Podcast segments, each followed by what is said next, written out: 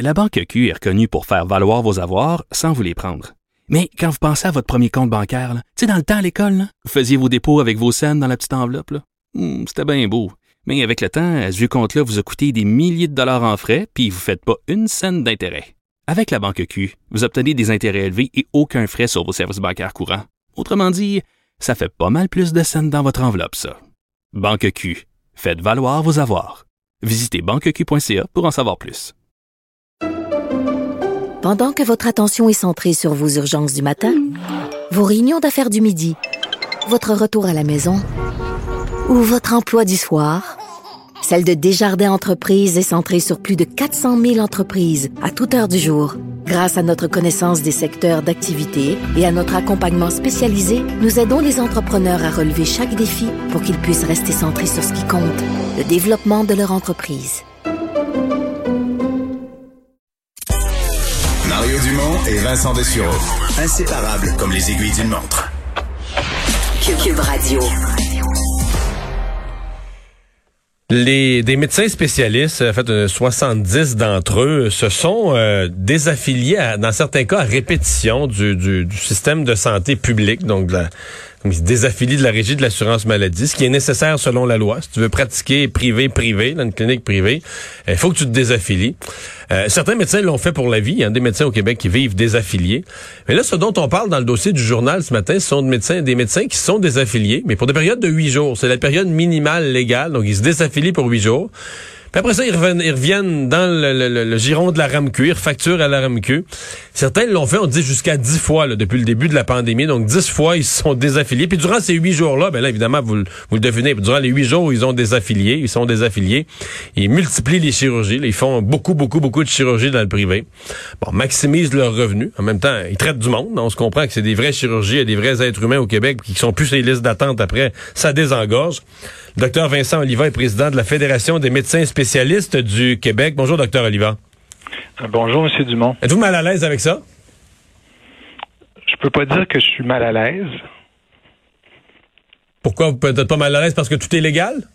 Ben, écoutez, euh, c'est sûr que c'est pas euh, c'est pas un phénomène qui qui est souhaitable dans le fond parce que la Fédération des médecins spécialistes, comme vous savez, euh, défend la médecine publique. Donc, euh, euh, faut voir ça un petit peu comme un, un, un reflet ou une conséquence du fait que le réseau public ne suffit pas à la tâche. Autrement dit, l'accès n'est pas à la hauteur que ce qu'on voudrait euh, qu'il soit. Et puis donc, euh, c'est une soupape qui s'est créée. Donc, euh, c'est pas un phénomène avec lequel on est euh, ni à l'aise ni mal à l'aise. Il faut voir ça comme une conséquence, si on veut, de, de du réseau public qui qui n'est pas tout à fait à la hauteur. Parce que si on veut nommer les choses, les pendant les huit jours, là, où ils se retrouvent désaffiliés, là, Là, on s'entend que ça, ça opère en rafale. là. Ça- des chirurgies, c'est une derrière l'autre. Les gens qui, qui obtiennent ces chirurgies-là, c'est des gens qui sont plus sur listes d'attente. C'est des gens dont le problème de santé est réglé. En l'absence de cette pratique-là privée, ces gens-là n'auraient pas été traités. Là. Ils, ils auraient, ils auraient allongé les listes d'attente. Euh, Exactement. Puis c'est pour ça que je dis que c'est une conséquence. Dans le fond, moi, ce que je souhaiterais, c'est que ces patients-là puissent être opérés dans le réseau public. C'est ça qu'on souhaite, puis c'est dans ce sens-là qu'on travaille. Euh, on veut augmenter l'accessibilité parce qu'on a un beau, un beau système de santé euh, qui est d'excellente qualité. Le problème, c'est l'accès. Et puis c'est pas ça, ça date pas d'hier. Puis c'est sûr qu'en temps de pandémie, ben c'est un, un peu aggravé parce que comme vous savez, euh, il y a des patients euh, atteints de la COVID qui occupent des lits, qui occupent des soins intensifs, y a des, des réductions, par exemple à la salle d'opération, puis dans d'autres euh, plateaux. Euh, donc euh, donc c'est une soupape qui existe et, et ce qui serait souhaitable, c'est que le réseau public suffise et que cette soupape ne soit pas nécessaire. Mais quand on dit qu'elles suffisent, là, c'est parce que ça prend beaucoup de choses. Ça veut dire qu'il faut les médecins, une des choses dont ils se plaignent, qui les qui les poussent à faire ça, c'est qu'ils n'ont pas de temps opératoire, la salle d'opération n'est pas disponible, parce qu'il n'y a pas de main d'œuvre, ou parce que c'est les vacances, ou parce que c'est la fin de semaine, ou parce qu'il y a dépassé 16 heures, ou parce que parce que toutes les raisons sont bonnes dans le réseau public pour que ça marche pas. Là. Donc, c'est- disons, y a beaucoup pour corriger ça, il y a beaucoup de faudrait là. Euh, c'est certain, c'est certain, mais ça veut pas dire qu'il faut pas travailler pour euh, l'améliorer. Comme vous savez, l'accès, euh, c'est un, des enjeux de notre réseau de la santé. Ce qu'il faut pas oublier, c'est que ce, phénomène-là est extrêmement marginal, parce que là, on parle de 70 médecins, puis c'est pas 70 médecins à plein temps. C'est des médecins qui le font pour une période X, parce que ils ont, si on veut, entre guillemets, la, la, pression de traiter leurs patients, puis ils peuvent pas le faire dans le réseau public. Mais ce qu'il faut voir, c'est que c'est pas 70 médecins qui pratiquent à plein temps des affiliés. Ils le font pour une courte période. Ça veut dire mais que... c'est un peu, ils le font pour une courte période, mais c'est un peu, euh, comment dire, c'est un peu grotesque. La loi te met un minimum de huit jours. Tu peux pas être désaffilié pour une période moindre que huit jours. Fait qu'on se désaffilie pour huit jours. On clenche, comme on dit, on clenche dans le, privé pendant ce temps-là. Puis on vient dans le réseau public. C'est Pour les gens qui lisent ça matin, ça fait quasiment caricatural. Ben, écoutez, c'est, je, je, je, reconnais que c'est euh, que c'est un, c'est un peu alambiqué, là, si on si vous me permettez l'expression, euh, mais c'est pas nous qui faisons ces, ces règles-là. Euh, encore une fois, euh, encore une fois, la, la, FMSQ représente les médecins qui travaillent dans le réseau public, puis c'est ça qu'on supporte. Donc on l'observe. Euh, quand vous me disiez si on si on est mal à l'aise avec ça, il y a quand même des patients qui se font traiter. Donc on, c'est une position qui, je vous dirais, qui est mitigée. On serait mal à l'aise, on serait inquiet si c'était un phénomène qui était en augmentation. Mais ça fait ça fait un bout de temps que ça existe. C'est un phénomène marginal qui qui est marginal depuis depuis longtemps.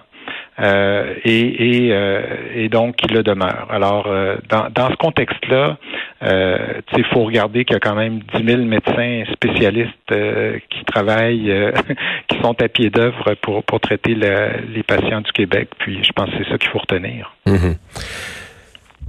Mais il n'y aurait pas lieu de... Évidemment, je prêche pour des idées que je pousse depuis 20 ans, mais de de, remettre une logique là-dedans, c'est-à-dire plutôt que de le faire de façon parce qu'ils disent que les gouvernements sont hypocrites, ils veulent toujours dire qu'ils laissent pas de place au privé, puis quand ils laissent rentrer, ils laissent rentrer par la porte en, arrière. Il n'y aurait pas lieu de régulariser tout ça, c'est-à-dire de créer une soupape pour quelque chose qui soit permis dans le privé une fois un c'est de demander à tous les médecins de faire leur service public puis de laisser une soupape de, de sortie. Je comprends que c'est peut-être pas admissible dans la loi canadienne sur la santé, là, avec son, son, modèle un peu socialiste, mais tu la loi de la loi de l'offre et de la demande, là, ça existe partout sur Terre, euh, ça finit toujours par marcher. Puis euh, des systèmes comme le nôtre, n'est pas beaucoup dans le monde. Tous les systèmes européens sont mixtes. Ce serait pas mieux de, de, de sortir de l'hypocrisie puis de donner un espace pour que des médecins qui veulent en faire plus comme ça puissent le faire, sans passer par une espèce de mécanisme euh, bizarre, disons, de désaffiliation pour huit jours, de réaffiliation? Ben, encore une fois, c'est une réflexion qui qui dépend pas de nous. Euh, puis, euh, c'en est une forme de soupape. Maintenant, euh, si le gouvernement veut réfléchir à, une, soupape qui est euh, gérée différemment, on n'est pas nécessairement fermé à, à, en discuter de ces modalités-là. Mais euh, en gros, comme comme comme je vous ai mentionné, euh, nous ce qu'on supporte, c'est la médecine publique. C'est la médecine la médecine bon qu'on disons, privés conventionnés. Autrement dit, euh, les patients qui se font traiter au privé, mais qui sont couverts par le régie la, la régie de l'assurance maladie, ça, c'est parfaitement, euh, disons, euh, dans les règles. Et puis, ça, c'est une soupape qui est, qui est beaucoup plus intéressante pour les patients parce qu'ils n'ont pas à payer. Euh, le privé-privé, encore une fois, c'est pas régi par notre fédération. Puis, euh, c'est un phénomène, je le répète, qui est marginal et puis qu'on souhaite qu'il reste marginal.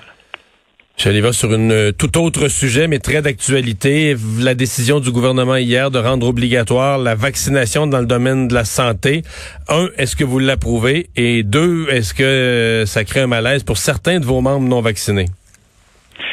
On l'approuve. La Fédération des médecins spécialistes euh, approuve et salue la décision du gouvernement. Euh, c'est clair que nous, depuis le début, on est du côté de la science sur cette question-là, à savoir que euh, on sait que la vaccination pour les travailleurs de la santé, c'est un élément extrêmement important pour protéger euh, les patients qui consultent dans le réseau. Euh, donc, on est 100% en accord avec la position du gouvernement qui, qui, qui d'ailleurs a été élargie depuis leur consultation. Il y a l'histoire du 15 minutes là, qui est disparu, qui était difficile à appliquer, puis on, on pense que c'est une bonne décision. donc oui, on est en faveur de la décision qui a été prise. S'il y a de l'insatisfaction des membres, écoutez, il y a une petite poignée de, médecins, puis là, on ne sait pas le, découpage. Est-ce que c'est plus de médecins omnipraticiens ou spécialistes. On n'a pas ce détail-là, mais il y a peut-être un 2-3% de médecins qui ne sont pas encore vaccinés. Et euh, alors ça, faudrait faudrait leur poser la question, mais nous, on, s'est clairement positionné sur cette question-là. Et ce qu'on a dit, c'est que ces médecins-là, s'ils refusent de se faire vacciner, euh, devraient être mis en pause. C'est clair. Docteur Oliva, merci. Merci. Docteur Vincent Oliva, président de la Fédération des médecins spécialistes.